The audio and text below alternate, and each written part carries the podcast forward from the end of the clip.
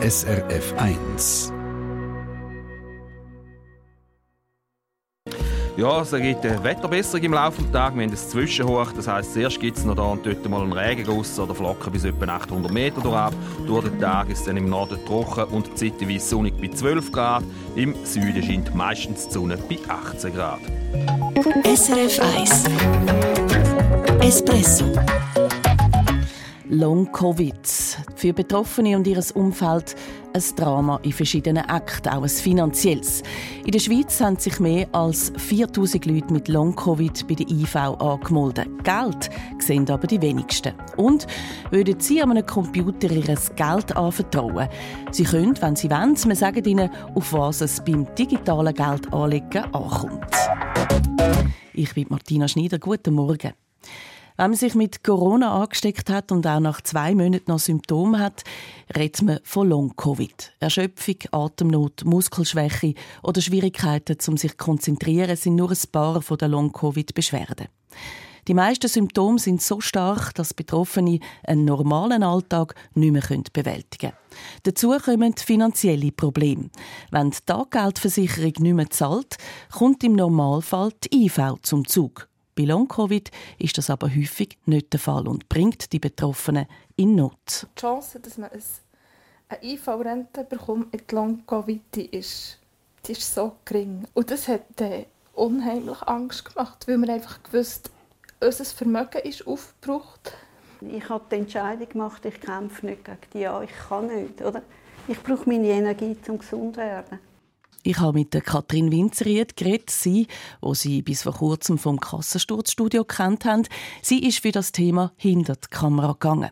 Sie hat mir gesagt, dass sich seit 2021 mehr als 4000 Leute wegen Long-Covid bei der IV angemeldet haben. Das sind Zahlen vom Bundesamt für Sozialversicherungen. Fakt ist aber auch, dass die IV nur in ganz seltenen Fällen zahlt. Warum ist das so? Also vielleicht zuerst mal zu den Zahlen. Tatsächlich gemäss dem jetzigen Stand von den ähm, Zahlen, die die IV rausgibt, das Bundesamt für Sozialversicherungen, überkommen rund 4% von den Menschen, die Long-Covid haben, eine Rente. Das heisst, das kann auch eine Teilrente sein. Warum das so ist, ähm, ist einigermaßen klar, wenn man die Betroffenen und Expertinnen fragt, die sagen, die Gutachten, die entsprechen nicht dem neuesten Stand. Die medizinischen Erkenntnisse, die werden in diesen Gutachten nicht abgebildet und eines der wichtigsten Symptome von den Menschen, die Long-Covid haben, nämlich die Belastungsintoleranz, die verzögert Tage später kann auftreten der total Zusammenbruch, der Crash, der wird in diesen Gutachten nicht abgebildet, sondern man geht auf Psychosomatik, also es ist eine psychische Erkrankung vorhanden, zum Beispiel eine Depression, was auch immer. Die Depression die kann durchaus vorhanden sein, aber die kommt erst hinterher, sagen die, die sich medizinisch auskennen. Das ist nicht das Hauptsymptom oder das Ursächliche. Also insofern bilden sie nicht ab, was die Patientinnen wirklich haben und darum kommt es zu diesen extrem geringen Rentensprechungen. 4% sind es also nur. Kann man dann sagen, wer im besten Fall so eine IV-Rente bekommt? Das ähm, kann man nicht sagen. Also man muss auch sagen, wir stecken mit in diesem Prozess. Und man muss auch fairerweise sagen, ähm, es gibt viele Betroffene, die sagen, hey, zum Beispiel die Wiedereingliederungsmaßnahmen von der IV, die haben mir mega geholfen. Dank ähm, denen kann ich jetzt 50 Prozent wieder arbeiten die gibt es auch. Aber die Menschen, die wirklich die schwerste Form von Long-Covid haben, das heisst, ähm, die mehr oder weniger nur noch ans Haus gebunden sind, daheim sind, bei denen ist es wirklich, hm, das klingt jetzt ganz extrem, aber schon fast aussichtslos, dass die Renten überkommen. Und darum sagen sie ja, du, man könnte gerade so gut Lotto spielen, ob du Rente überkommst oder nicht. Also die Willkür, die da angesprochen wird, oder auch so eine Aussage, die Anwälte zum Beispiel machen, ältere Patientinnen haben allenfalls bessere Chancen, weil dann nachher eben nicht mehr so viele Jahre Zahlungen müssen geleistet werden Kritik an der IV gibt es offenbar auch, weil sie bei ihren Abklärungen, bei dem Verfahren zu wenig Rücksicht nehmen auf den Erschöpfungszustand von Long-Covid-Betroffenen. Was ist da genau das Problem?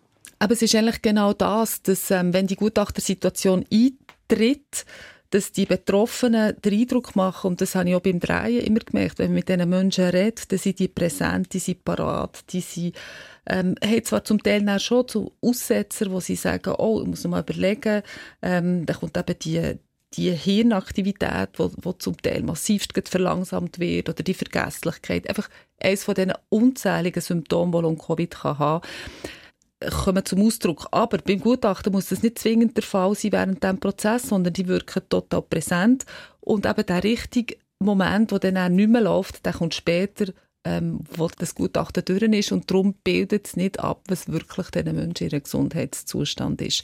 Plus natürlich das Grundproblem ist, es gibt keine sogenannten Biomarker, also irgendetwas, wo du kannst feststellen auf einem Röntgengerät oder was auch immer, oder in einem Blutbild, das ist die Krankheit. Und das macht es nachher auch so schwierig, ähm, dass eben die Gutachten, je nachdem, was ausgezehrt wird, zu einem völlig anderen Schluss kommen, was die Personen wirklich haben. Aber da haben wir jetzt die Forschung vom USZ Zürich, wo eben im Blutbild die Veränderungen hat können feststellen und da ist natürlich jetzt die große Hoffnung, dass aufgrund von diesen Erkenntnissen können, ähm, Diagnoseverfahren entwickelt werden, wo dann nachher auch genau für den Versicherungsprozess relevant werden. Mm, ein Silberstreifen am Horizont für Betroffene. Und was sagt dann die IV zu diesen Vorwürfen? Also die IV sagt, ähm, die 4%, das sind nicht mehr aktuell. Das ist äh, eine Zahl, die sich massiv in die Höhe wird verändern Also es wird viel mehr Rente gesprochen werden. Im Moment sind eine Studie in Auftrag gegeben worden, wo genau der Prozess, wie laufen die ähm, Verfahren bei Long-Covid, ähm, so abbilden und ähm, untersuchen. Und Ende Jahr, Ende 2024, haben wir dann da Erkenntnis, wo man dann können, ähm, schauen wie läuft der IV-Prozess bei den Betroffenen von Long-Covid? Informationen von der Katrin Winzeriet sind das zum Thema Long-Covid und IV. Im Kassensturz heute Abend nach der 9 kommen Betroffene eine Stimme über und das Bundesamt für Sozialversicherungen nimmt Stellung. Wenn Sie Fragen haben rund um das Thema Long-Covid und finanzielle Hilfe, es gibt einen Chat. Fragen stellen können Sie ab sofort auf srf.ch-espresso.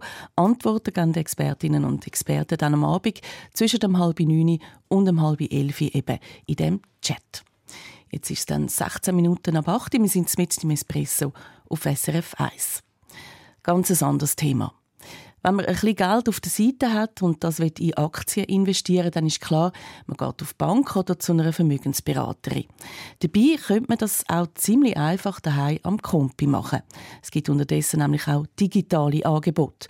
Und die zielen klar auf über 50-Jährige. Warum das so ist und was man sich dann unter dem digitalen Geldanlegen muss vorstellen, das hat die Wirtschaftsredaktorin Susanne Schmucke meinem Teamkollegen Stefan Wüthrich erzählt.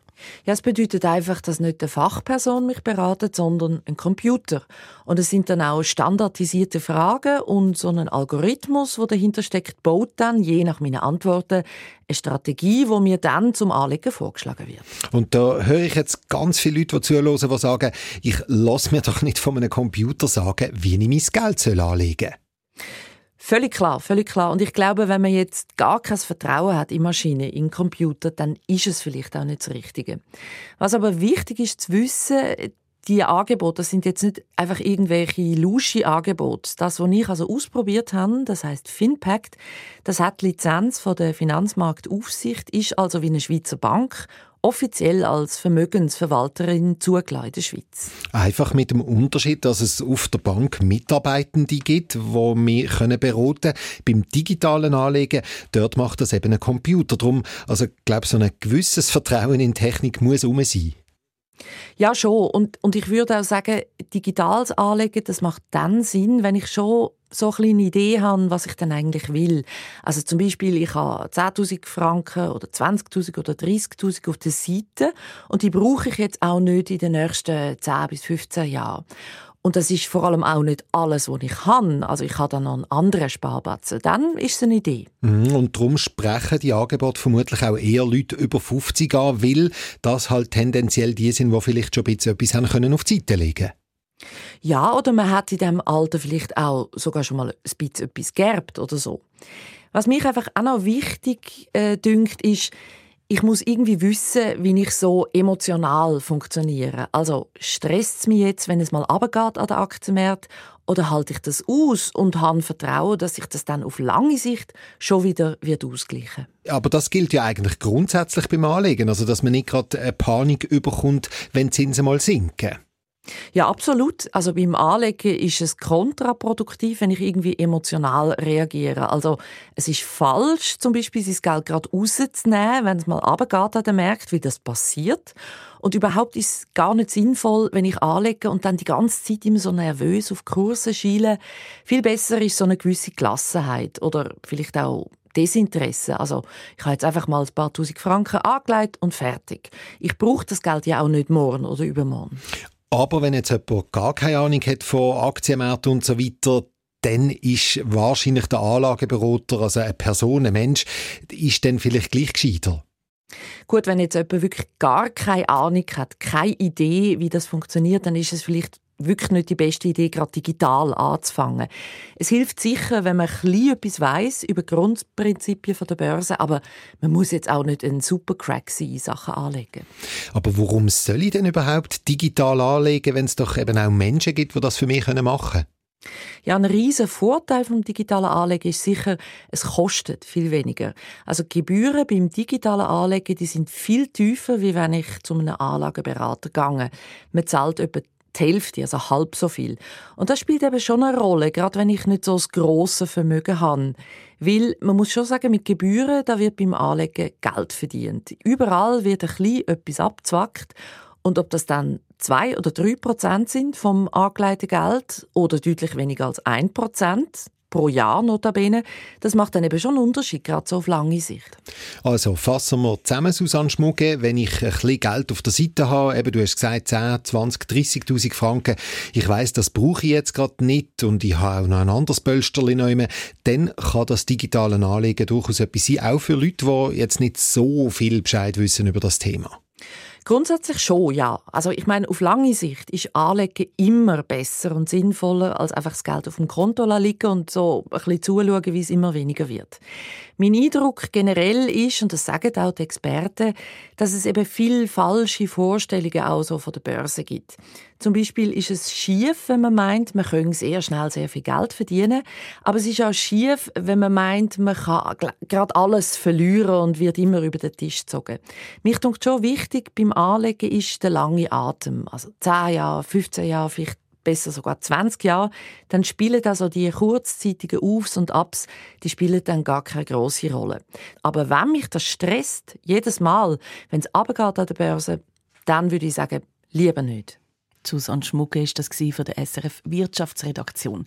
Sie hat eine ausführliche Trendsendung gemacht zu dem digitalen Anlegen. Trend ist das Wirtschaftsmagazin auf SRF 1. Sie redet über die Vor- und Nachteile vom digitalen Anlegen auch mit Expertinnen und Experten. Wir haben Ihnen diese Sendung bereit gemacht. srf.ch-espresso. SRF 1 Espresso Eine Sendung von SRF 1. Mehr Informationen und Podcasts auf srf1.ch.